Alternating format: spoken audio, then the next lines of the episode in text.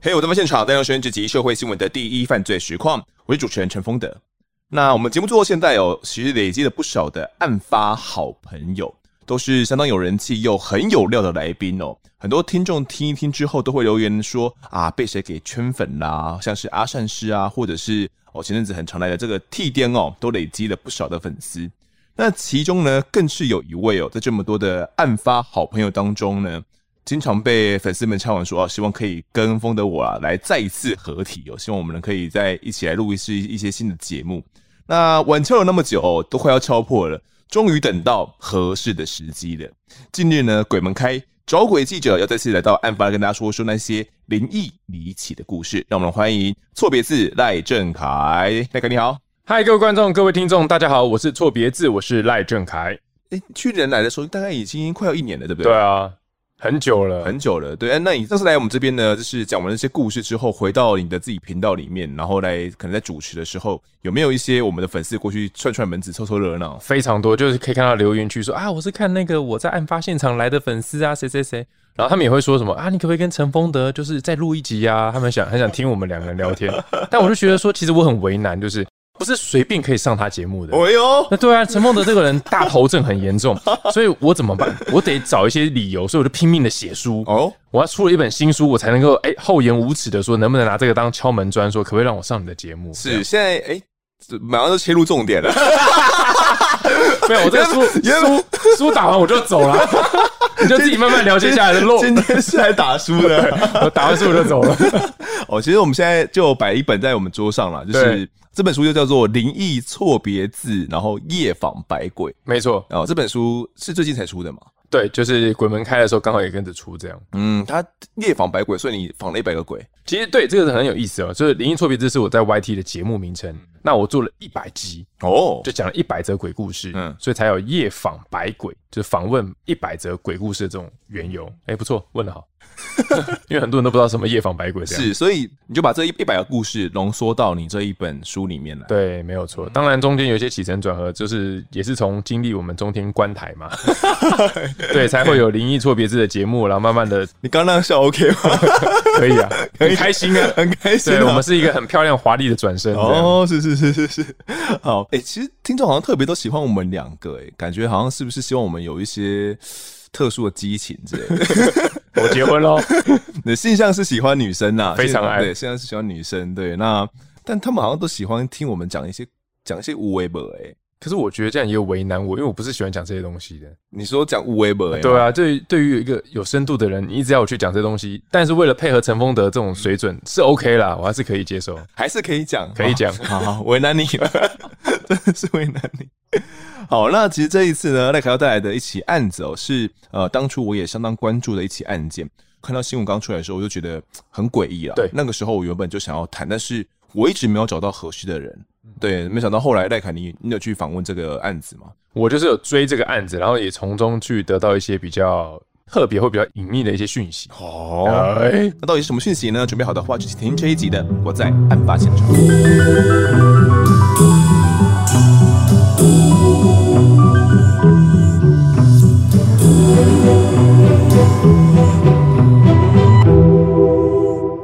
二零二一年的十二月三十一号那一天呢，这是大家准备要跨年的时候，可能很多听众已经规划好提早请假啦，要去哪边度过你的跨年夜。不过在南投普里呢，却相当的不平静。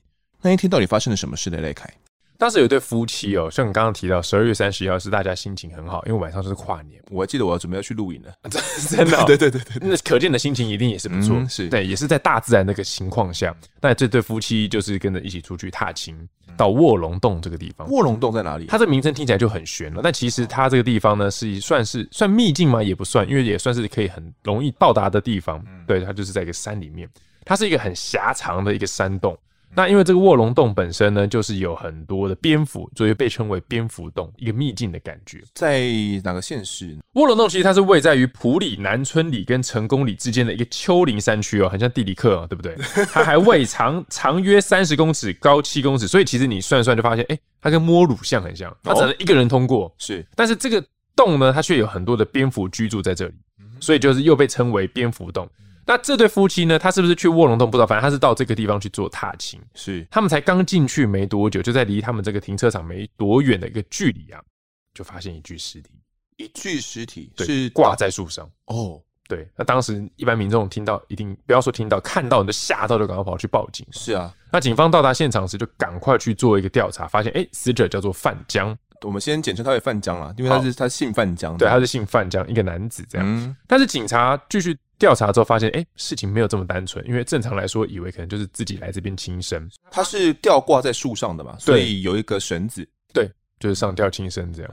那警方去追查之后，才发现说，哎、欸，跟他来的是其实有一对情侣，嗯，他们是三人一起来到这个地方，一起来到卧龙洞这地方。对，那这个情侣呢，就是叫一个姓郭，一个姓王，郭姓男子跟王姓女子这样，是他们就是三个人一起来。那警方第一时间就想到，那这对情侣去哪里？没有在附近，没有在附近，也找不到这个人。哦，然后警方去追查，发现他们车厢里面还有一些钱包跟手机，所以也应该走不远。哦，因为他们的机车还停在停车场那边而已哦。对，没有错。所以警方就是循线去做这个部分的调查，但可是就是找不到，因为这件事情一爆发之后呢，其实有一个叫跑山兽，大家应该也很比较印象，就发生山难的时候呢，这个跑山兽跟他们这对夫妻就会很热心的去做一个现场的帮忙，协寻哦，对，协寻他们这个部分。那跑山兽就跟着来，这边有个小故事哦，在找的过程中，因为大家可能很少到这个荒郊野里，啊，你露营应该知道，对对，其实它不是像我们在马路上面你去看那个什么哦，三明路右转这样这么好找。没有，它的山路是很难找的，有时候根本没有路啊。对，你会觉得没有路，但其实他是有路的。是，所以那时在找找找的时候呢，他这个妻子，他突然间在某一个地方，他头有一点晕，晕眩。对，他就停了下来，对，他就觉得很奇怪。那后来他停了下来之后，他就拨一下附近的草堆中，发现草下面刚好就有一个脚印。嗯，哎，他就马上警觉说，这就一定是有一个路线。他就循着脚印走，就找到那对上吊的情侣，他们也挂在那个树上。挂在那附近，距离一开始我们讲到那个范江他的遗体的位置，大概距离多远？才两百公尺，所以他们其实没有很远。那警方在进一步调查，哎，已经找到这三个人，所以可以感觉说这个案子好像稍微要破。但是你听下来，应该会觉得很多怪的地方。是这感觉，他们三个人一起到这个现场嘛？一起到卧龙洞，如果要去玩好了，但是不是玩了？他们是最后面在那边全部都上吊了。对对，那。他们是相约来一起来亲身自杀吗？不清楚，因为没有留下遗书，也没有留下任何的蛛丝马迹。但是有一些地方，警方觉得很奇怪。第一个，我们找到范江的那个尸体的时候，他嘴巴是叼着烟的，嗯，他手里也夹着烟。哎、欸，你想想看，你要上吊，你会这么的惬意吗？而且你今天把自己挂上去，你脖子会挣扎，是啊，舌头你看过吗？吊死鬼舌头会吐出来，你怎么有办法？嘴巴含着烟，手里夹着烟，还会脱肛哎，那是很痛苦的一个过程。对，那是一个很挣扎的过程。是啊，没有死的这么潇洒。法医高大成，他当时看到这个案件的时候，他第一个合理怀疑是什么？这应该是挂上去之后，有人把烟放到嘴巴里上的，让他去夹着的。对，那为什么这么做？不知道。那我们再看到另外一个这对情侣的部分，这对情侣他们过世的时候，他们脚边跟附近呢有很多的酒瓶，有高粱酒跟啤酒，所以他们其实好像是来玩的，但又好像是计划好来殉情的，还是说一起相约？集体自杀吗？可是如果要三个人集体自杀，因为他们三个人是认识的人嘛，对对，一起骑车来，当时监视器有看到哦。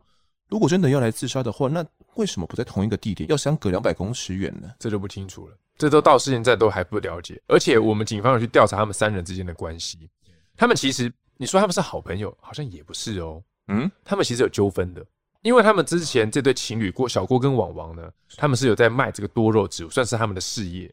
但是范江有一次就是不小心把他们的这个多肉植物呢弄死了。为什么会弄死啊？因为他就约朋友来家里打羽毛球，然后就把他们这个多肉植物一整柜啊，他不是一株而已，一整柜的呢搬到旁边去，然后，先挪开。就打完羽毛球之后呢，忘了把它搬回来，所以就死一片，被太阳晒啊，这样死一片，那就不能出货，不能卖嘛，所以有损失，所以他们是有这样的纠纷在。嗯，有提告就对了。对。所以这个部分他们有签说哦，我要还你多少钱干嘛？所以他们彼此的关系好像也没好到可以一起出游，而且偏偏一出游完之后，哎，三个人却全部都挂在卧龙洞这个地方。是，其实这一种如果真的是集体自杀的话，呃，一般来讲我们讲这种殉情自杀是蛮常见的哦。过往我们也有讲过几起案子，可是你说真的要三个人集体自杀，以台湾我所知道的案件里面真的是少之又少。所以到底为什么三个人会？死在那边，而且相隔两地，可能就是这个检警要调查的方向了嘛。如果真的是情侣殉情，又多了一个人，嗯、对，就感觉有点奇怪哦。而且当时呢，救难人员好像也不是第一次看到这一对情侣档了，是不是？没有错，当时的救难队呢，他们那个警消人员嘛，就消防队，他们去救难的时候呢，他们一看到这个照片呢、啊，其中一个就吓到。你说救难人员就吓到？对，吓到。他说：“哎、欸，啊，这对情侣，我十年前左右才救过他们，而且他们十年前就有来到这个地方，结果迷路。嗯，就为什么十年后他们又好像被牵引到这个地方？”但这一次没有迷路，他们这一次直接把生命就挂在这个地方。哦，曾经有在这边迷路过，所以对这个地方算是应该算是蛮熟悉的。要不熟悉，你也会知道说啊，我曾经在这里迷路，你会警惕嘛？对啊，你会会比较紧张小心嘛？但是你怎么会十年后你又再度重返这个现场，而且是用这么算是激烈的手段结束人生命？这样是现在到底是不是自杀，或者是加工自杀？感觉也不是很确定了，因为当时只知道说这三个人都被挂在这个绳子上嘛，有没有可能是被呃杀害掉？比如说勒死之后，把他的遗体然后弄到这个绳子上面，假装他是自杀的哦，这感觉也是真正要调查的方向嘛。当时警方有没有想过说，诶，这个范江他是死在两百公尺外的，会不会他是被这个情侣给杀害掉的？其实当时高大成他在做这个受访的时候，他就有提过，他有提出这样的想法是，是他的认为是有可能。这对情侣呢，因为纠纷，他就把这个范江可能一气之下，哎，把它结束掉。那结束掉之后呢，就帮他加工，所以才会有把他嘴角挂上烟，手上夹着烟，有点送你一路好走。为什么这种烟会送你送他一路好走？因为其实，在民俗上面来讲，有时候我像我本身会到一些地方去拍摄，可能是鬼屋，可能是废墟，那我们不太可能随时带着香嘛，你也不会带着香去踏青啊，你也不会带着香去露营。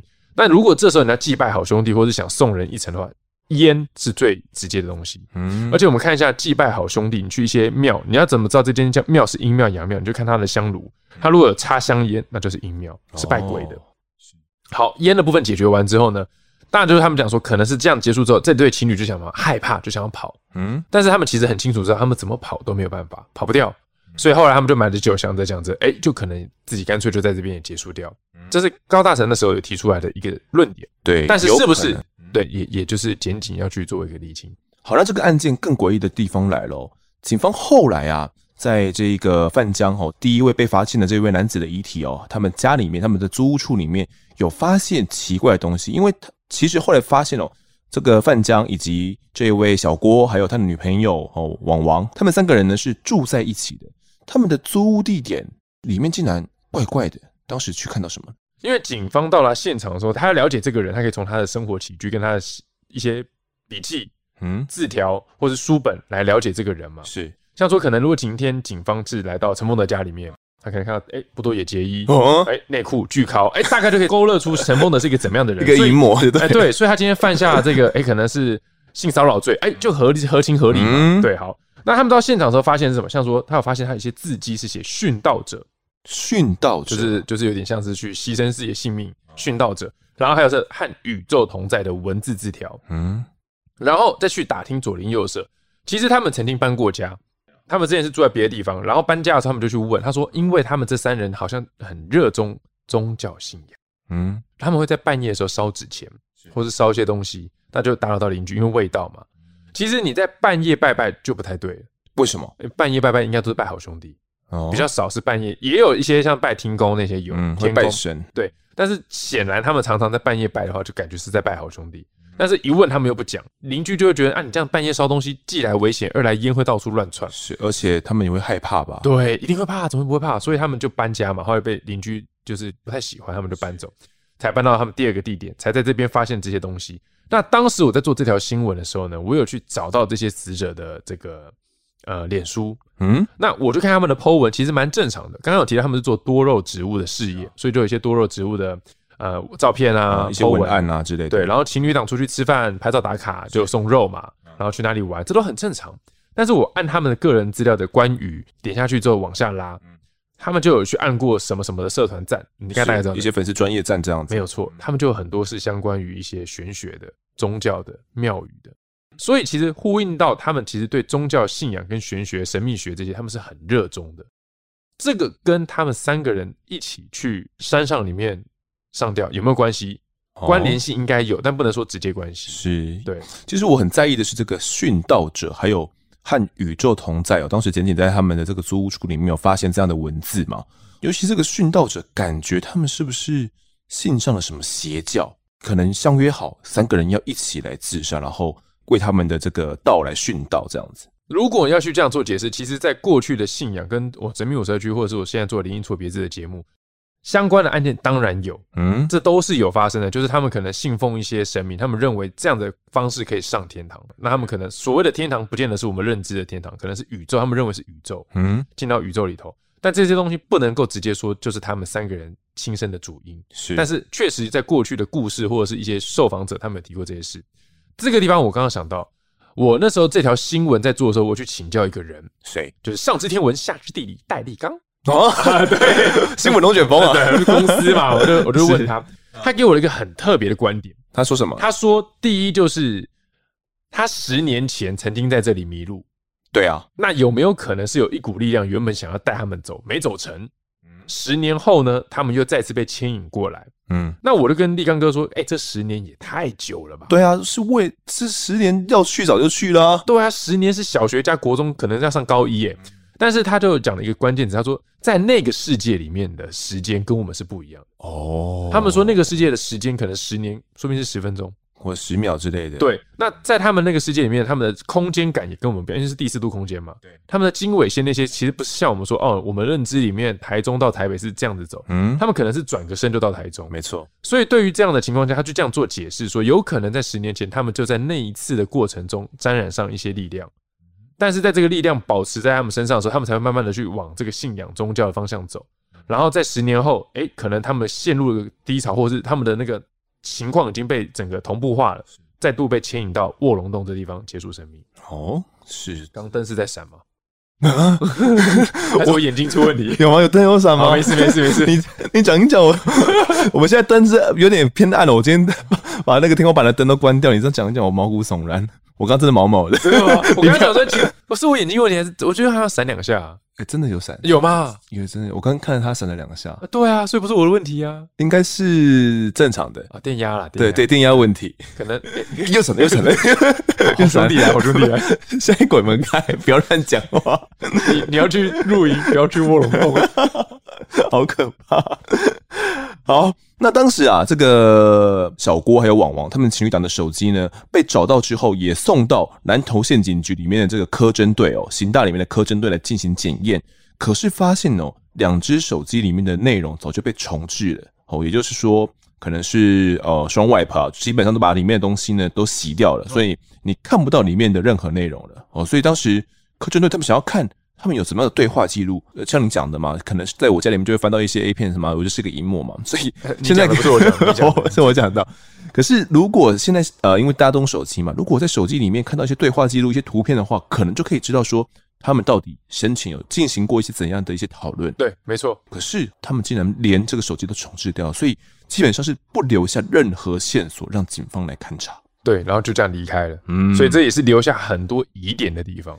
那我们刚刚讲到说，这对情侣在十年前呢，曾经有到这个地方迷路过。那这个网王的家属呢，就有向媒体来讲说，其实他们家啊是很单纯的道教徒哦。其实网王是在大学认识了男朋友之后呢，开始有聊到一些关于玄学的东西哦，并且对一些神秘的事物哦感到好奇，一些神秘学啦，一些玄学的东西感到非常好奇哦，像哦赖凯一样。也因此这样子哦，在十年前呢，哦网王在就读大学的时候，就跟弟弟呀、男朋友，也就是这一位小郭哦，还有堂弟。一起来卧龙洞这边爬山，好打算来探险秘境哦，因为那边蝙蝠很多嘛，我感觉也是阴阴的哦。可能对他们这种年轻气盛的这个大学生来讲，去那边是一个蛮刺激的一件事情。没有想到后来呢，因为这个网王的弟弟害怕，所以呢，这个网王呢就报案，请消防局呢将他们给全部都带下山，因为他们可能也走不出来，在那边迷路了。对对，当时到底在里面发生了什么事情，家属并没有讲得很清楚，也有可能是他们没有跟家属讲清楚。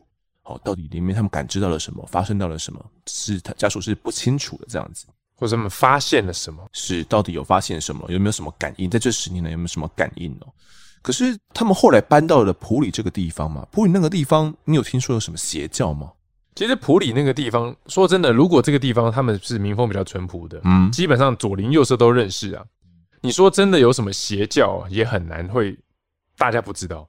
嗯，但是如果你今天是关起门来，大家自己在房间里面去研究、去探讨，这就很难去防了。哦，对，因为其实网络上资料很多，没错，对，而且其实类似的邪教，你有做你有做过台湾的一些邪教吗？有，其实我们做过不少的邪教，应该说我们用邪教感觉会有点哦贬低他，应该说他们的宗教理念异于常人，嗯，比较邪恶，比较偏激，比较偏激啊，可能会用自虐。哦、可能会用一些比较跟你的薪资要一半捐给我们的神明，你可能要贡献、供奉或是牺牲，什么时候是把自己的女儿也捐出去，类似，或是你要把你的时间、你的假日都要来这边，然后你可能要离职，甚至你要长时间在庙里面帮忙什么，这都听过很多。嗯、那就久了之后，他们就觉得这是他们对他们这些人来说，他们是精神信仰，他反而觉得我们拜的关公、观音、妈祖都是邪教，所以这个部分要探讨探讨不完。嗯，所以如果他们今天真的是信奉到什么？或者是他们不要说邪教，可能他们说信奉到某一个力量，例如他们认为什么什么神明，宇宙的神明，对，这么做，他们是被带去了卧龙洞这边要做感召，他们可能这个结束生命之后，他们就直接上上天堂了，对，跟宇宙同在了，类似，所以他们会这么做，这也有可能。嗯，是。那我们案件讲到现在哦，其实就只有三个人而已，但是在相应遗体的那一天呢，却让整起案件往更意想不到的方向来发展，因为呢，案件又多了一位女关系人。那天状况是怎么样的嘞？应该是说现在是 podcast，所以我们没有一个影像去画出他们的关系图。观众可能听到这边会有一点点小吃力，就是我们刚刚聊的都是都在这三个人的死，没错，对不对？那其实我们刚刚不是提一个网王是一个那个情侣档的那个嘛？没错，他那时候妈妈有拿一封信出来，在这个相验遗体的时候，对，他其实到到现场时还有记者在哦，嗯，所以他拿出来的时候，记者其实是你也知道就蜂拥而上，要去拍这个信，要干嘛要问。嗯但是这个妈妈在把这件事情咆哮完、宣泄完之后呢，却又迅速的离开。就是记者想要追问她的时候，问不到。但是她还是有留下一些蛛丝马迹。她就有提到说，这个信呢是写给她的范江男友，是写给范江男友的前女友，是写给范江他的前女友的。对，就是我们这起事件唯一的生还者，第四个人，他叫做代代。代代。对，那这个信里面就是含到说呢，妈妈的心肝宝贝。妈妈能做到就是这些，没有办法还你清白，因为她觉得他们被告是因为这个女子代代诬告的，所以他们现在这三个人都已经死了，都是因为这个代代诬告他们，让他们去死的。哦，但是我们听到这边还是会觉得有点怪，想要去追问，但是他这个母亲呢，就马上离开了。嗯，王王的母亲就马上就走了。其实这封信里面写的内容是这样子的，我来念一次。它上面写说：被你诬告的三个人已含冤而死，我要你一辈子呢良心不安。妈妈的心肝宝贝，妈妈能做的只有这些，没能还你清白。司法不公，司法不公，司法不公。我最后讲了三次，我写了三次。是是是，所以他这封信要写给的呢，就是写给代代的哦，因为代代当时呢有去告他们三个人，就是有去告范江啦，然后王王啦，还有王王她的男朋友，他们三个人都有被告。所以呢，王妈妈就觉得说，是因为他们三个人都被代代告了，他们最后面才会选择来轻生，在这个卧龙洞里面哦，相约来轻生。哦，这样一讲的话，感觉有可能性，可能是这种含冤而死的感觉。那其实他们这个含冤而死的部分，大家都会觉得说，这个母亲，因为她的王王的妈妈，她觉得我自己的女儿也是三条人命之一嘛，所以她妈妈就觉得我女儿怎么可以死，都是因为这个代代当初诬告啊，我女儿被诬告在其中，所以害我女儿，害这两个人都一起挂掉。但警方就会从这个地方去做一个循线的追查。哎、欸，发现挖出一个更不得了的事情，怎么了？就是他们其实是两对情侣。我们简单来说是两对情侣，虽然他们有分手，我们先不管。好，这两对情侣，那其实范江跟戴戴是在一起。嗯，帮大家整理一下，网王跟小郭是在一起的。是，但是这个戴戴呢，他其实是新竹人，他之家也是住在新竹，他是借由在二零一九年透过这个网络交友的这个方式认识他现在的、哦、呃，认识这个男友范江男友。但没想到他们住进去之后没多久呢，他们三人不是热衷于这个神秘学这些吗？就是他们三个人原本就对这个很有兴趣了嘛。对，他就认为说，他就说，哎、欸，代代，我跟你讲，身上不干净的东西，哎、欸，代代，我们要帮你驱魔驱邪。嗯。结果对他做这些驱魔驱邪的动作呢，其实在我们一般人看来就是一种虐打跟虐待。比如说，我要我拿棒子来帮你敲打打你的身体，跟你说我在帮你驱魔。对。哦。其实过去有些邪教是把人活活打死在这个案件当中。那这个过程呢，他们其实就会说用什么发热或是有能量的东西、发电的东西去帮他做这个驱魔，甚至还跟他索取费用，甚至还有一种软禁的感觉。嗯，所以整个过程在挖出来之后，发现这三人对于这个代代的一些行径呢，已经是异于常人的一个相处模式。所以这个其实你越挖越深，就发现这四人的关系好像对很复杂。所以又牵扯到啊、呃，又有宗教学，又有玄学，又有纠纷，又有财务纠纷，又有虐待，又有软禁。这交织下来之后呢，就最后他们是哎，三条人命就不见了。唯一的生还者代代却又当时又没有出来哦。对，然后这三个生还者呢，再去往下面追，哎，他们两年前呃不十年前也曾经在这里迷路过。嗯，所以这个牵扯的可以说这个局啊，这个水很深的、啊。没错，我们刚刚讲到说代代嘛，他感觉是被软禁被控制哦。那当时他的家人也找不到他嘛，所以呢，他当时有家人有透过报警来协寻，最后呢，警方在南头有找到代代哦。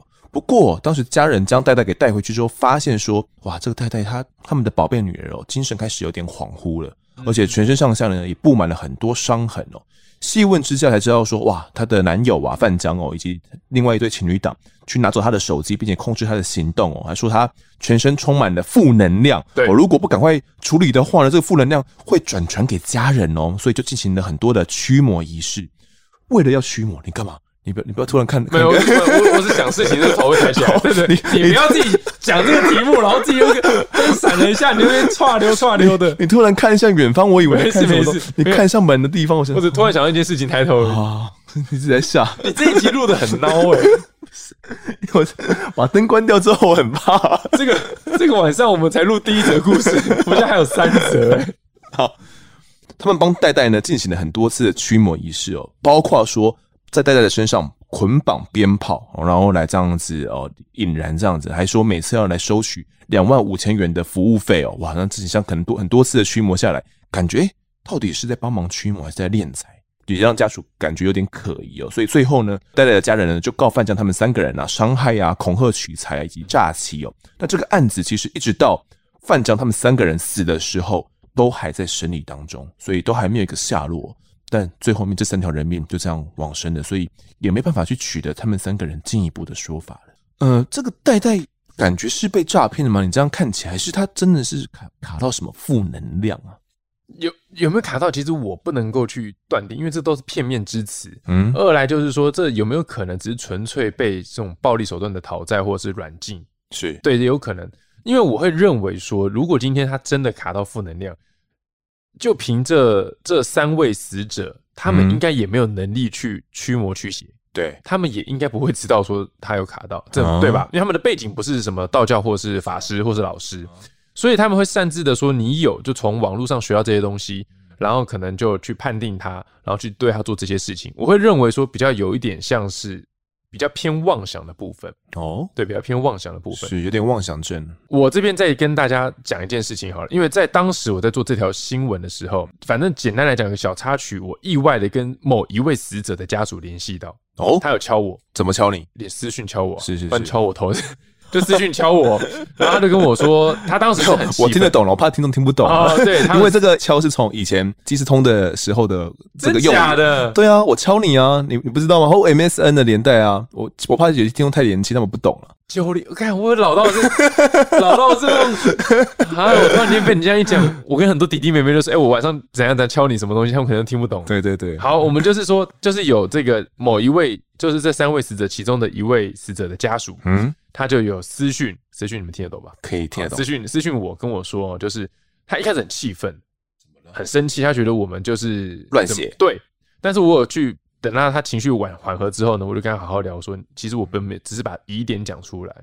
那你有没有愿意说，既然你知道真正的这种状况，他是说他们的其中一个死者，他根本就没有信这些教啊，他根本就没有怎样啊，他也没有去什么参加什么玄学啊，对这些东西啊，他都没有兴趣。对，他是一个很开朗、很照顾他的一个长辈，是。所以他就觉得说，他的这个死者的妈妈也很难过，你们不要再这样乱写这样。但是我有说，那要不要就是如果愿意的情况下，你可以出来讲，我们把事情还原。但是他后来是选择说，他还是想要平复情绪。对，所以这件事情就是到这个地方，哎，一个段落。但是也反映了说，家属可能也是认为说，我们现在所得知的资讯，哎，可能有一点点误差。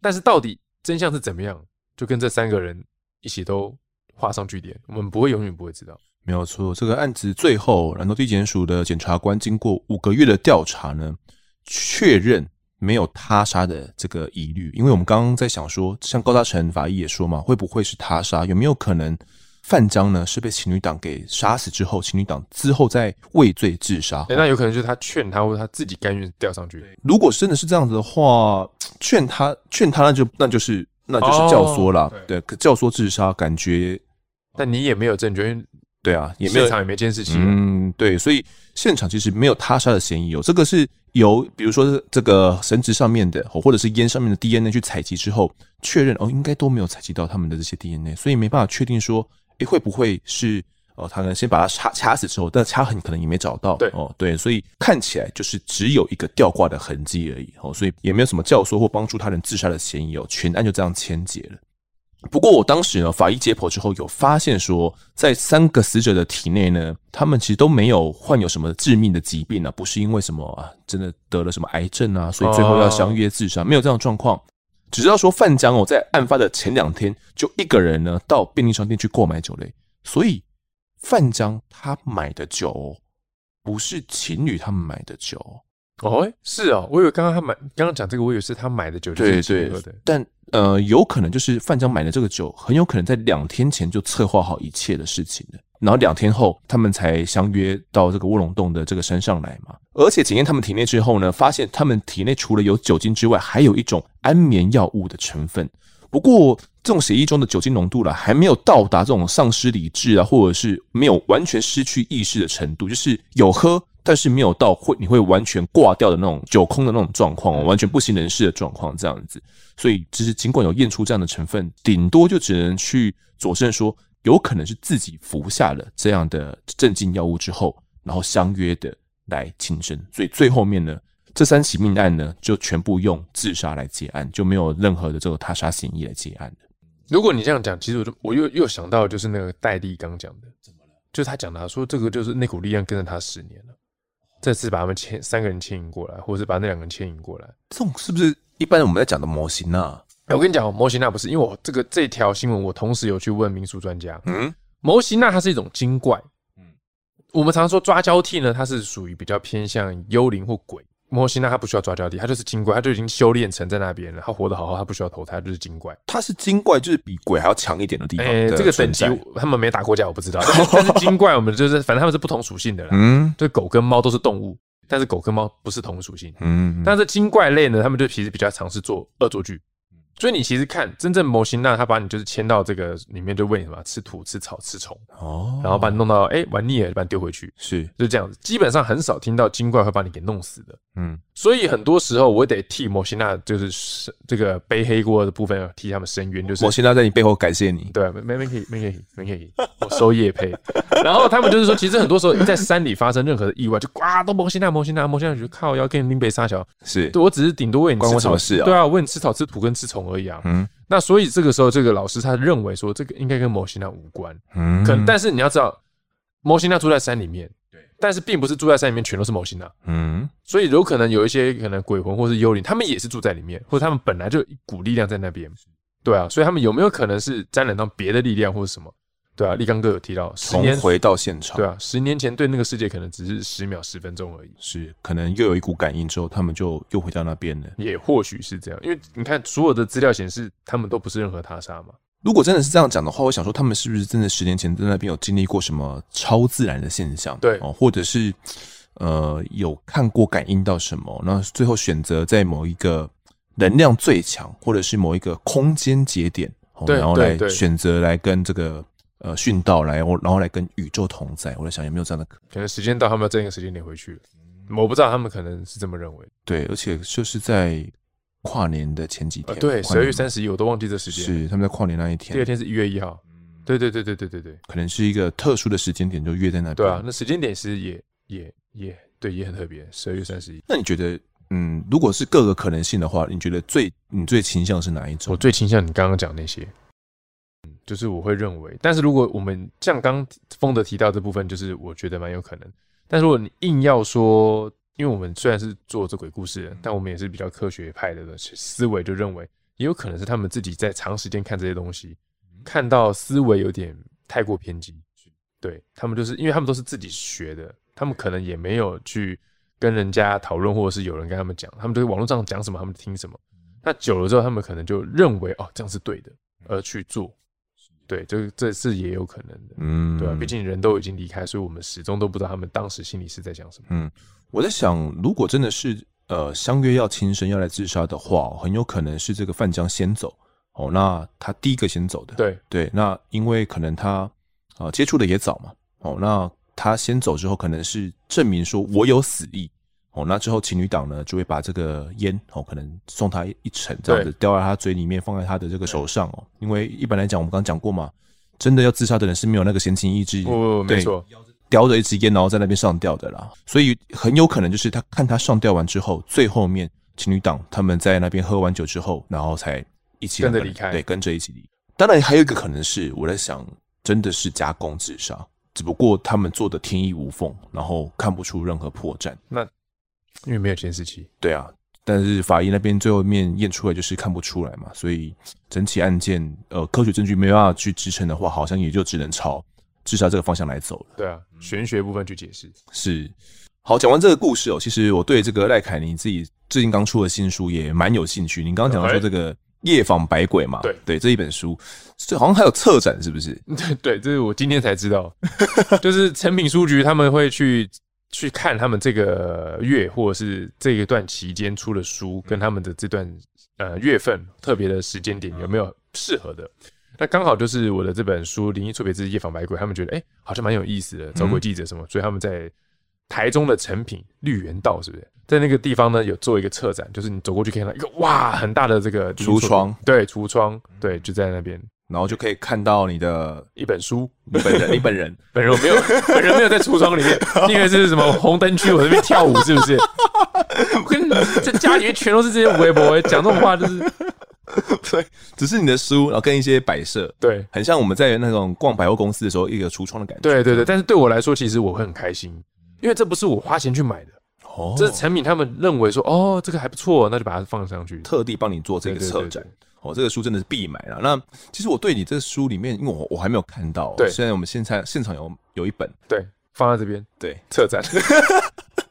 这本这本好像说要送我的是吗？呃，对，这本是送给你的，然后另外有三本是送给你的粉丝的。哦，哎，啊，这是有情有义了，好不好？真的是我们的案发好朋友。我来看一下这这这本书的，啊，真的有有签名诶。当然，那怎么证明是我的？你在案发现场，我在灵异错别字。希望我们越来越好，哇！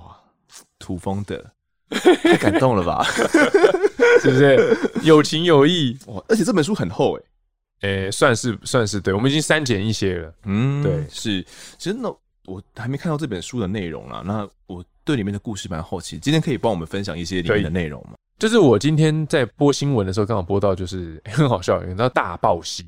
大暴溪，知道大暴溪吗？我知道，我知道啊，就是每到暑假就会有很多人在那边哎、欸、去玩水啊。那个地方虽然是玩水圣地，但也是就是意外圣的圣地。对，但我这次要分享的故事不是在大报溪这里，但是在附近哦。那附近有一个这个废弃的矿坑宿舍，嗯，哦，那是一个宿舍，然后它那是一个废弃的矿工，就是他以前是矿工们宿舍。那他现在已经废弃了。新新北那边很多啊，啊，对对对对，那个地方哦，地点我就真不讲了，反正大概知道的人会马上就知道我在讲哪里。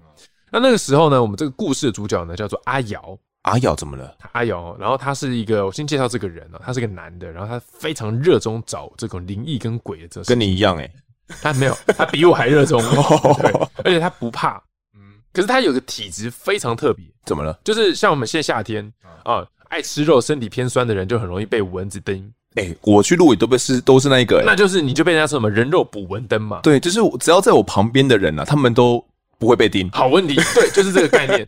所以这个阿瑶它叫做人肉捕魂灯，捕他们不是捕蚊哦，他是捕魂。所以只要有鬼呢要上上了上那个我们的身体呢，第一个上阿瑶哦。所以就像你一样，他在我们就很开心，因为鬼会先上他不会上我们，所以他就是一个 跟他说又很安心 呢。有他在你就觉得哦还好还好，反正他第一个先中，他他出了事我们就赶快跑。哦可是他又很热衷往这个地方走，所以这就是一个很奇怪的现象，也算是他的兴趣。他可能很喜欢鬼被鬼上嘛，嗯，对，那种感觉酥麻感我是没体会过。是是是。那他说他有一次印象很深刻，就是在这个地点，在那个废弃矿工的宿舍。对，因为他之前是跟有一个叫做灵异探险家叫做秦明的 YouTuber 啊，他们很要好。那那时候秦明就办了一个活动是。他带着粉丝去探险鬼屋，哎、欸，一般民众不太会去探险鬼屋啊。对啊，对啊，所以他就说，哎、欸，那你们既然喜欢看我的节目，那我就带着你们去探险。那这时候阿瑶是粉丝之一，也是小编，他的工作就是说，在粉丝集合的时候，他其实那个地点是在马路边。哦，但是他的矿工宿舍呢，你要走这个楼梯向地下室下去，右手边才是宿舍。好，他是这个地点。所以阿瑶他的工作很简单，他就是先下下去之后右转走廊，然后有一个像大厅的位置，他在大厅那边呢，先点一把香，点了香在那边拿着，然后他就在那边等，等到粉丝下来之后，他分每人一支香。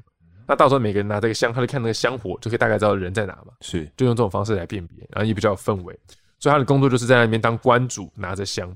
那到时候等到粉丝集合完之后，他们就走着楼梯下来，然后右转走廊，直走就遇到他这样。嗯，他这边等的时候呢，突然间就听到，哎、欸，有粉丝开始下来了。对，哦，他就觉得，哦，那差不多了，他们要来准备拿香，他就拿着香就说，哎、欸，快来啊，快来啊，这边有香这样。嗯，可是粉丝的脚步声走一走，突然间就停下来。他觉得是不是太害怕，或是不知道这个路？因为毕竟第一次来，根本不熟嘛。是啊，所以他就在拿着香继续喊说：“快来哦，快来哦，这边有香。”这样，他就这样重复。后来他听到这个脚步声，再继续的从楼梯这样啪嗒啪嗒啪嗒啪嗒这样下来。但是怪的是什么？知道吗？同一时间，他后面的楼梯也有人走下来。后面可是后面是没有人经过，不是吗？对，没有人经过。正常来讲，所有的粉丝跟他们的这个。这个 YouTuber 的这个亲民，所有的人，这个团队都应该是走这个楼梯左边的楼梯下来，经过走廊才会遇到。但是后面的楼梯也莫名有声音走下来，然后它的前面呢是一片草，然后有树，然后一片像草草地那样，草地那边也有人走过来，所以你可以听得出来，像说我走水泥地跟走这个草地的声音是不一样的，所以他才发现怎么四面八方都有脚步声走过来，对，然后他就拿着香在那边，然后他就觉得不对劲。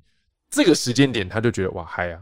他有他继续在讲快来，他就他就不敢讲快来，他就知道说完了，他他那捕魂灯效果发发作。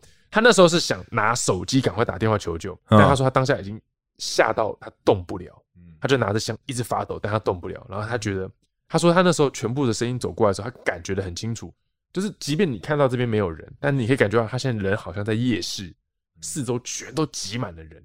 的那种压迫感，不是人是魂，对，可能是鬼。一群好兄弟都盯着他，在那边围着他，他就完全动不了。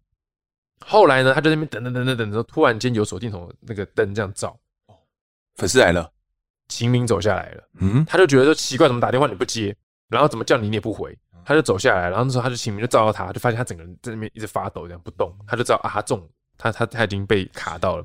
所以赶快叫粉丝下来把他拉上去。嗯，在拉上去的时候，他说他他说他那时候其实已经动不了，叫做动弹不得。那被拉上去的时候是被扛着嘛，左右两边扛着他这样拖着往上走。他说他在走上去的路途中呢，明明就没有人哦，但他感觉他后脑勺不停的被人家扒头，然后有的是用手扒，有的是感觉用安全帽敲他的头，有的是打他这样，他就沿路这样一直被扒。他是真真的头一直撞到什么水泥地板？是没有 没有，他就是这样子，但他就觉得他头一直被打这样。那他就只能一直道歉，但他也不知道为什么，他就一直道歉。那拖到这个楼梯上去之后呢，他就倒在那个呃柏油路上，就马路上面，他动弹不得。是其中一个粉丝，他刚好去这个妈祖那边拜拜，进香完之后求着护身符，戴在身上啊，对，戴在身上，他就把它拿下来，到戴在那个阿瑶的身上。阿瑶才瞬间感觉好像回回来一样哦，对，所以他那个整个过程他非常印象深刻。但后来他们还是有下去探险，只是就没有去探更危险的地方，就点到为止就赶快离开。嗯，那阿瑶他也说，就回去之后呢，他就马上去他们家附近一个玄天上帝庙拜拜，拜完之后他就倒下去睡，一路睡到晚上才醒来，感觉是整个昏睡。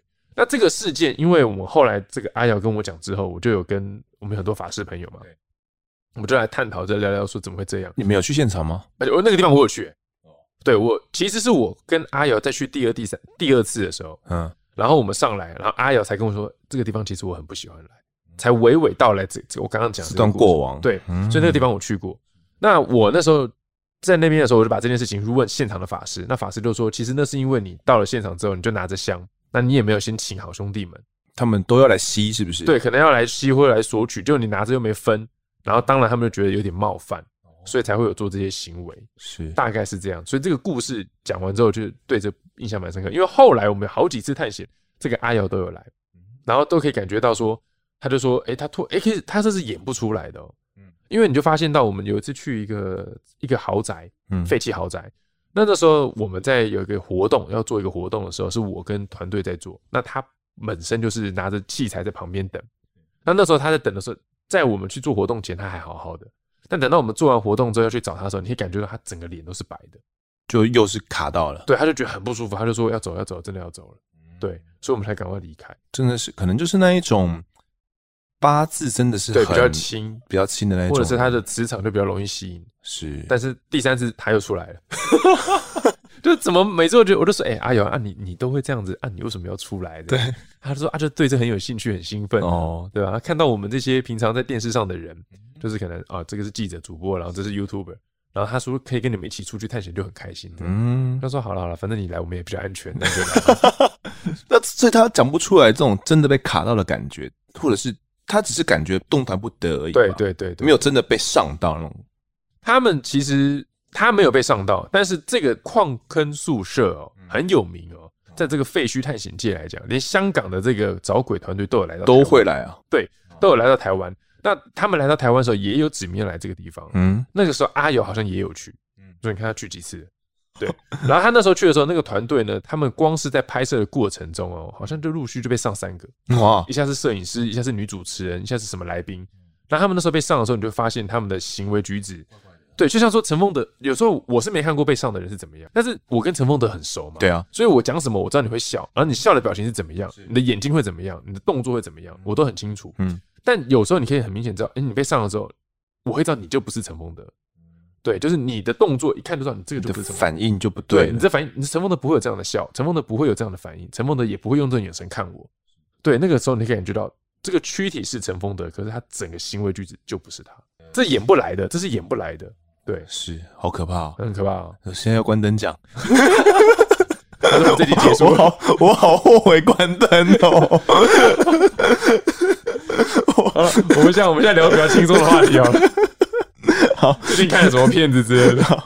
其实，好，我我等一下，我最近在学游泳好了。好，好，好，对，对对，我最近呃，你为什么会学游泳啊？因为我我一直觉得自己没有有个缺憾，觉得自己不会游泳。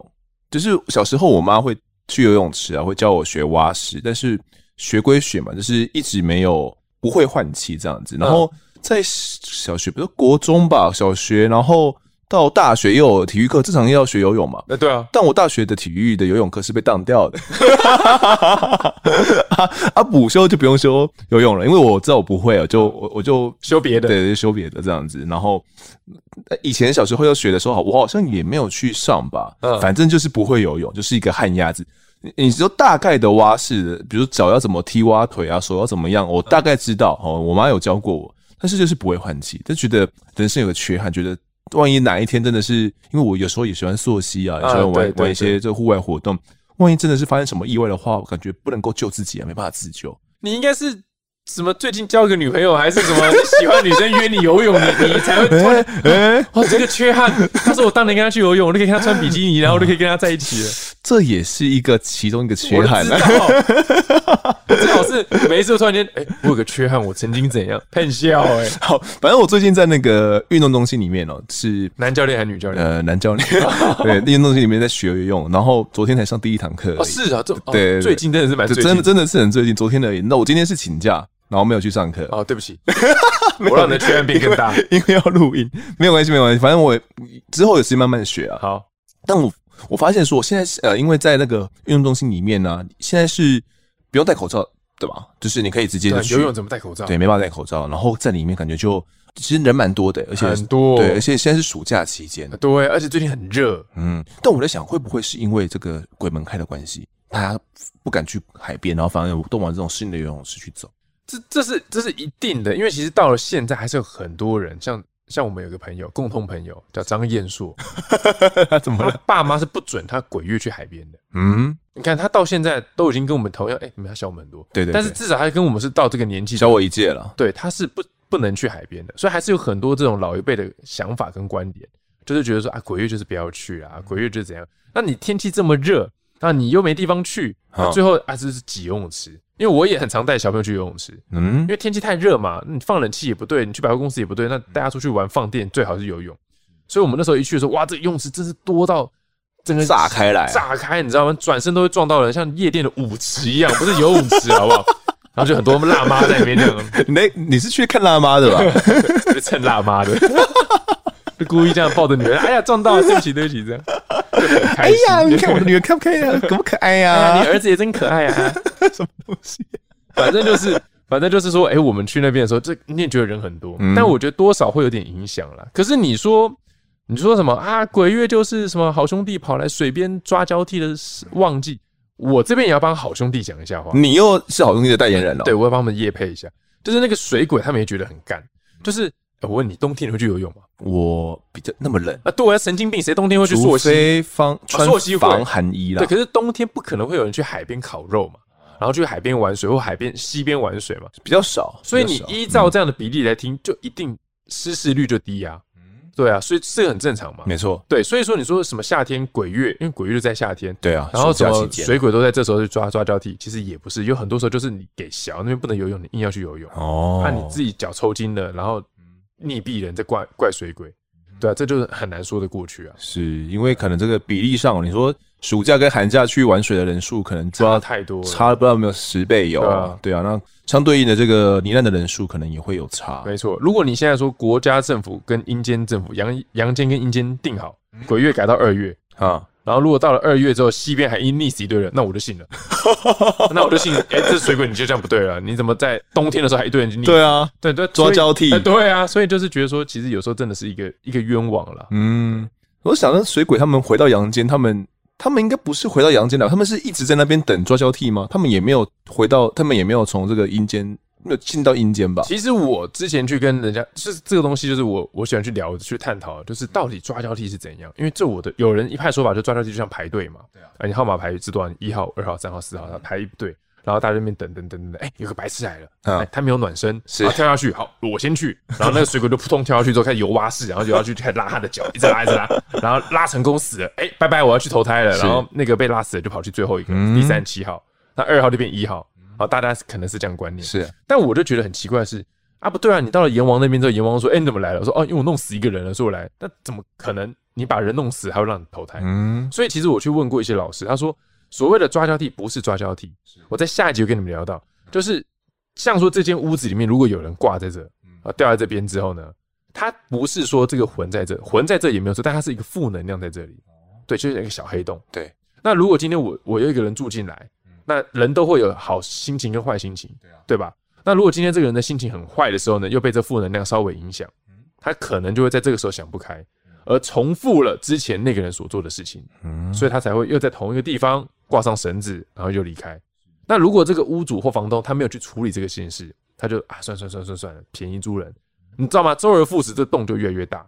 所以大家才说啊，这房子抓交替有一群鬼，其实不是，是负能量越来越强了。对，这个黑洞一直很大，哦，对，是这个意思。是，所以这个鬼门开啊，我觉得可能很多人还是不敢去海边哦。对，但如果呃真的不敢去的话，其实现在有泳池，对啊也是一个方式啦。有救生员嘛？对，有救生员，你还有辣妈，妈吗？但是呃，这个没有戴口罩的风险，大家都自己承担啦。对啊，就是大家还是要小心的。嗯，是。好了，我们下一集呢会继续邀请到赖凯哦，错别字来跟我们讲一些这个奇怪灵异的一些故事哦。那其实对这个赖凯的新书啦，其实我今天刚拿到这个签名版的、哦，非常非常的珍贵，还有他哦手写的，那真的是很感动。那我这边也想要替我们的听众、案发听众来谋一个福利哦。你刚刚说有带三本来嘛？没错，三本三本都是要送给我们听众的，没有，而且我有签名。有签名。对，所以可那如果你真的不想要签名，就把那页撕掉，没有，这这网络上买不到签名版的吧？买不到，买不到欸我跟你讲哦。我的第一版，因为它卖完了，我其实有出过，这是第二本书嘛。嗯那第一本书我卖完了嘛，我在淘宝上面看到它被标价到一一千三呢。啊！所以大家一定要来投资我的书，你知道，这比房地产还涨，真的。这个涨三四三四四五倍啊！对，啊，天哪！就是我有一天粉丝传说他想买第一版，后来在淘宝找到比一千一二九九还多少？哇，我靠，我在家里绝版书籍耶我！家里还有十本拿去卖。套现，马上套现，这个版税马上把它赚回来。好，那这个限定签名版本的新书到底怎么拿到呢？呃，请大家就要锁定我们下一集的案发现场哦。那错别字除了带来不一样的灵异故事之外呢，我们也会来公布怎么样来抽出这三本新书，而且只会在那一集公布抽奖方法的哦。所以大家一定要准时收听。那么这期的我在案发现场呢，我们就谈到这边，也感谢错别字的分享，感谢您。感谢大家，谢谢，我是错别字，我是赖正凯，我们下次见，拜拜。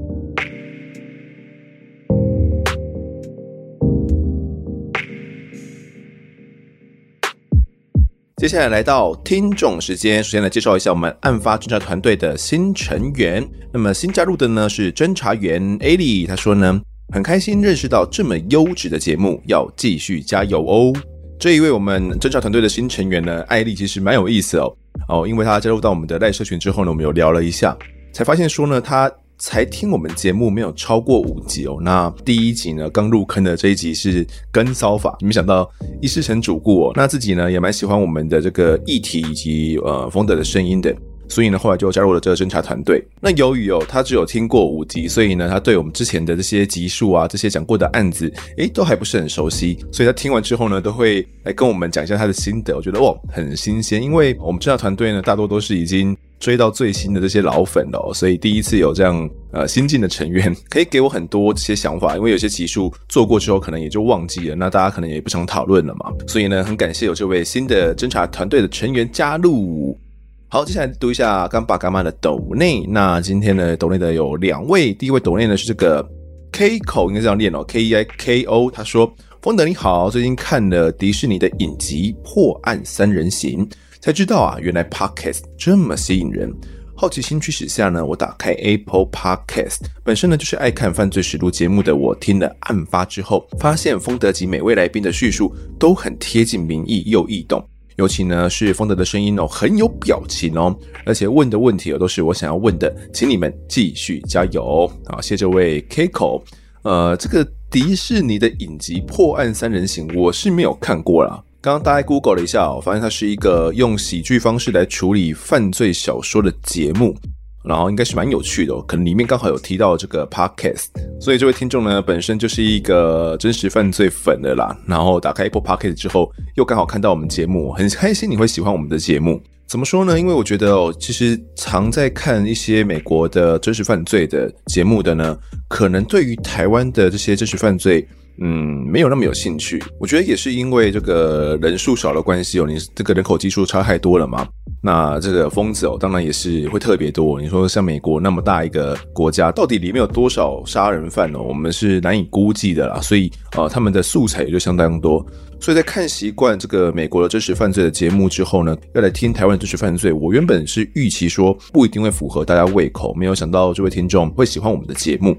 然后他提到说我的声音很有表情，嗯，应该就是这个记者的天分吧，也不止啦。我之前说过我是那个嘛，以前有参加过演讲比赛哦。加上说我们记者要去过音的时候，就是要去读出我们每一则新闻的内容的时候，我们写的稿子的时候，也是需要声音表情的。我觉得一句话大家可能都听过，就是一切都是最好的安排哦。可能就是以前有接受过这样的训练，那才能够来担任起这个节目的主持人。也算是因缘际会吧。好，下一个懂内的是这个小 Q 仔啊，他说嘞，今天是大暑日哦，这个大暑不是麦当劳的那个大暑，是二十四节气那个大暑。他说今天是大暑日哦，天气越来越热了，很容易让人心浮气躁。谢谢丰德跟制作团队这么用心的制作节目，让整个故事呢紧凑又流畅的呈现。请继续加油，我也会继续收听支持的。哦，这个他讲到这个天气变化，其实就我所理解哦，这个天气变化真的对于一些犯罪是会有相关的。就是天气热，大家就会容易心烦气躁嘛。那你说有时候在路边骑车啊，那如果擦撞到一下，或者是对方没有打方向灯啊，那让你差点撞到，原本可能冬天的时候。觉得啊，反正就赶时间就算了嘛。可是天气一热起来的时候，很容易就会被那个愤怒冲昏了头，就想要跟对方吵架。所以在以往我们的经验呐、当记者这个经验，在夏天的时候，这些砍人呐、这些有的没有的犯罪的哦，都是特别的多的。那也谢谢这位小 Q 仔的支持。好的，那接下来来读一下各位在 Apple Podcast 的留言。啊，第一位留言是这个 EP Kokomo，他说呢，喜欢节目主持的方式，谢谢主持人和制作团队的用心哦。无意中发现的节目，透过节目的收听呢，也了解到司法办案的制度。透过节目呢，知道而不只是只有在网络上社群媒体报道理解案子的经过。节目呢，很像在看美剧《破案神探》（Mind Hunter），听着听着呢，感觉好像身临其境的。加油！哦，又看来又是一位有在看这个美剧的哦。这次是破案神探，跟刚前面那个破案三人行好像不太一样。那我自己觉得哦，在网络上所搜寻到的一些案件资料，通常都是很破碎的哦。为什么会这样觉得？因为呃，我每一集都在做这样的事情，就是我要去搜集这些案件的资料。那很多案子你是搜寻不到关键字的，就是你用你打关键字进去，你搜寻不到。那或者是一开始你根本不知道这个案子的呃犯罪人是谁哦，那被害人的名字是谁？又或者是说呢，一开始有写，不过后来呢，这个案子因为涉及到比如说家暴啦，或者是。儿虐啊、儿少啊之类的案子，所以媒体会相当保守，又把这些被害人的资讯都全部掩盖起来，所以你又找不到这个案件的相关内容了。所以如果没有透过媒体这种专题式的报道的话，去把整个前因后果讲清楚的话，其实大家是很难能够从这些破碎的资讯里面去拼凑出一个完整的案件经过的。那我们这边先不讲侦查经过，光是这个案件经过，其实就不是那么容易了。所以我自己觉得啊，透过我们 Podcast 节目，应该会比大家在网络上所搜寻那些案件资料还要再了解的详。细很多。好，下一位听众是这个米米发芽了，这个米是胚芽米的米啊，米米发芽了。他说：“辛苦你们了，每周呢都期待二跟五的更新，不同职业来宾的观点哦都忠实呈现。有几位来宾的观点呢跟我不一样，但是听完后我会发现自己的思考有盲点。虽然呢还是觉得杀人犯讲人权很不可思议，受害者因为是死者，所以就不用思考他们死前受到的伤害和求饶。”杀人犯有听到吗？没有人可以剥夺别人的生命，包含国家。那当那些人剥夺别人的生命之后，是不是就不应该受到人权保障了呢？好，这位听众问的是一个蛮大的一个问题哦，就是我们讲人权，人权哦，我相信这个人权议题呢，应该是深植在每一位台湾人的心中。那一个杀人犯剥夺了别人的生命，剥夺了别人的生存权之后，他是不是就不应该受到人权保障了呢？关于这一点哦，我觉得就是大家的想法不太一样啊，就是有所谓的废死派跟这个反废死派嘛。那废死派的想法就是说，今天不管你有没有剥夺别人的生命哦，就是不管怎么样，你是个杀人犯，你还是享有这个宪法所保障给你的这个基本权利哦，包含生存权以及这个呃司法诉讼的权利，甚至呢可能包含国家哦都不应该要去随便剥夺别人的性命嘛。那正在反 face 的观点呢，可能就是相反哦。如果你今天剥夺了别人的生命的话，那你可能就不应该再受到人权的保障了。你也不需要再受到那些合法的呃司法审判呐，或者是审判完之后，我们应该要赶快结束掉他的生命啊，他连活着的资格都没有了。所以我觉得这就是观点的不同啊。他还有牵扯到一个议题，就是被害人他有人权嘛？大家都知道被害者他可能已经死了嘛。哦，那他死了的话，可能在我们宪法上确实他并没有人权了。所以，整个宪法能够保护的就是那些还活着的人，活着的是谁？哦，剩下杀人犯。所以，宪法变成要去保护这些杀人犯他的人权。那可能很多人就觉得说，怎么会这样？这个逻辑混乱啊！为什么去保护这个加害人呢？被害人他的人权都没有人顾了，他去剥夺别人的性命，他就不应该享有这样的权利了嘛？所以，这就是这个观念上的差别了。每个人可能各有不同哦。好，那这个议题呢，我们可能之后等到合适的案件呢，再请到这个双方啦，就是两方不同立场来跟大家探讨。好，那下一位听众呢是这个台湾 A，他说资深南港潜水艇第一次出来换气哦。他说嘞，听到最新的复兴空难开场，丰德呢不断消毒最初的大园空难讲的不是很好。身为哦超级资深潜水艇呢，终于忍不住要来说一下，的确啊，以前讲的不是太好。那新手菜鸟味呢，相当浓郁哦。从最初听到现在，再回头去听前面的集数呢，完全感受得到案发团队呢以及风德的成长还有进化。谢谢你们在我独自工作的时候，用一个个临场感十足的故事陪伴我。真实犯罪系列的 Podcast 三巨头，大概就是阿善师、案发还有故弄玄虚了，三个都有听，三个都各有特色，不用比谁好谁坏，选择你听得下去去听了就好。目前听完复兴航空第一集呢，希望也相信这会是一个一系列的长篇集数吧，可以像妈妈嘴搞鬼案，有更多不同层面的资讯可以分享。私心敲碗白小燕命案正解，还有希望最近也可以有鬼月特辑哈，辛苦团队的加油。哦，这个鬼月特辑哦，真的是我跟听众可能是有心电感应呐、其实去年鬼月的时候，我们规划了一系列总共八集吧，整整一个月的鬼月特辑哦，来跟大家分享。那到了今年的时候呢，觉得说，嗯，或许不用到那么多嘛，我可能变换一下口味哦。就这一次呢，就特别邀请到这个赖凯来。当然呢，就是之后我们可能还会再做一些可能跟鬼月有关的案子哦，大家可以再期待看看。那他敲完这个白案嘛，还有郑结案，这个我们都在名单之中哦。那我努力好不好？努力，尤其郑结案，我觉得近期我们可能可以来尝试看看了。那这位听众呢，他是一个资深潜水艇哦，第一次出来换气来留言。那他确实感觉到以前的我的这个成长，以前讲的真的不是很好哦。那现在感觉确实有进步。我觉得听众呢，如果真的是有一路听过来的话，应该真的是会能够像这位听众一样啊，可以感受得到哦。那他说这个真实犯罪的 Podcast 三巨头，大概就是阿善师案发还有故弄玄虚。我这边要我觉得要更新一下，就是至少是讲台湾案件的三巨头啦，就是以呃收听量而言的话，可能是我们目前三个节目呢在排行榜上比较能够看得到哦。那除了我们之外呢，我相信也有很多呃相当优秀的节目，大家如果有兴趣的话呢，都可以去听听看。那还有更多呢都在讲国外的案子哦，像美国的案子啦，我德语的案子啊，我们之前都有跟大家分享过。他有兴趣的话呢，也可以去听看看。如果合你胃口哦，也可以去去听。但是希望大家哦，这个不要忘了我们啦。喜欢我们节目的话呢，还是要继续来听下去哦。所以真的不用比什么谁好谁坏，选择呢你可以听得下去的就好。好，谢谢这位听众。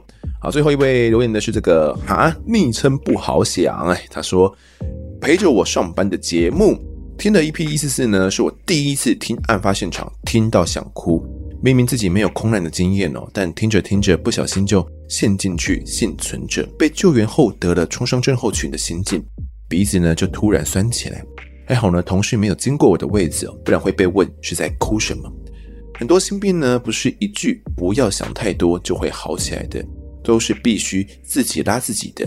旁人呢，只需要正常陪伴，少一点语言关心，这蛮重要的。好，谢谢这位听众。他说，旁人啊，可能家人啊、好友啊，可能只要正常陪伴他，少一点语言关心哦。嗯，我觉得这可能跟一般人的想法不太一样。可能一般人会觉得说呢，嗯，他可能经历过这样创伤啊，我是不是要特别去在意，不要去讲到什么字眼，然后会去伤害到他？哦，那可能是不是不定时的就要去问他，你现在还好吗？空难过后你还好吗？那件事情你还记得吗？你还会哭吗？或许这样的一些关心呢，反倒会造成当事人他的压力哦，所以我觉得如果能够去询问一下他是不是需要这样的关心，我觉得是蛮必要的，因为可能我们自以为的关心会造成别人更多的压力哦。大家听静雅来讲之后，应该就我们能够理解这样的一个想法。那这位听众他说，听富航空难那一集呢，第一次听到想哭哦，明明他自己没有什么空难的经验嘛。那我自己呢，针对这部分我也做了一个调查，我在线动上面呢发了一个票选哦，就是让大家来。票选说，听完这个富航空难之后有没有偷偷的哭泣哦？不管是眼光泛泪啦，或者怎样都算了。总共有七十五趴的人哦，一百四十七票都投了说真的，他们有哭。我觉得会哭不会哭，不是我想要做这集的这个用意哦，而是自己想要让大家能够亲身的经历这些创伤症候群的这个过程。大家如果我在关注一些新闻报道的话呢，一定都会看到 PTSD 这个字眼哦。但是看归看嘛，你真的了解 PTSD 是什么吗？我真的觉得，只有听过当事人讲过这些过程之后，你才能够去理解，然后去同理他们到底是怎么样走过这一切的。很多人或许他们也没办法走出来哦，可能就了结了自己性命也说不定。他们觉得活着很累哦。那这些 PTSD 其实不只会发生在这些空难的幸存者身上吗？任何重大的这些车祸意外、交通事故意外，或者是我们有讲过嘛，可能自己的心爱的宠物死掉了，你可能也都会有 PTSD，你的家人朋友可能都会有 PTSD。我们可能一般人都觉得说啊，他可能只是难过而已，或者觉得他到底是在难过什么，搞不懂。活着不就很好了吗？那我觉得透过静雅的讲述呢，大家才能够充分的理解哦这些。呃，PTSD 的患者他们的心境，你们讲的每一句的字眼，在他们听起来到底是怎么样的？我觉得对我来讲呢，制作案发有一个蛮重要的观念呢，就是先有理解才有改变哦。如果你都不知道这些东西是什么的话，不管是我们讲台湾的司法制度，或者是讲这种 PTSD。如果你都不知道这些东西到底是怎么一回事的话，那就自己呢去下了一些评断，然后开始人云亦云哦，别人说什么就是什么哦，然后用自己这种偏差的理解呢去定义，那我会觉得呢，台湾的整个风气只会越来越差而已哦。所以我会希望说，透过我们节目的讲述，让大家可以去理解到这些东西到底是什么，理解他们的这些被害人的心情以及这些细部的内容之后，我们可能再去想，哇，那怎么样才可以更好？那这些坏真的是坏吗？还是只是你的？偏差的视角，没有看到他的好而已。再来，我们可能才能够提到，那怎么样去改变，然后怎么样去改变这个社会，怎么样去改变大众的想法。我自己呢，是抱持这样的观点哦，那也分享给各位听众。那么这一集的听众时间呢，我们就讲到这边。如果各位喜欢我们节目的话，欢迎到 Instagram、脸书以及 YouTube 来搜寻订阅。我在案发现场，也欢迎呢去追踪错别字他的脸书粉丝团哦。然后也可以跟风的我聊聊，给我们建议。各处理平台上按下订阅，还有五星评分，就是对我们最好的支持。如果各位在 Apple Podcast 上面留言的话，我也都尽量在节目中给出回复。跪求听众们推坑给双方的好朋友，一起听看我们的案子。案发现场，我们下次再见。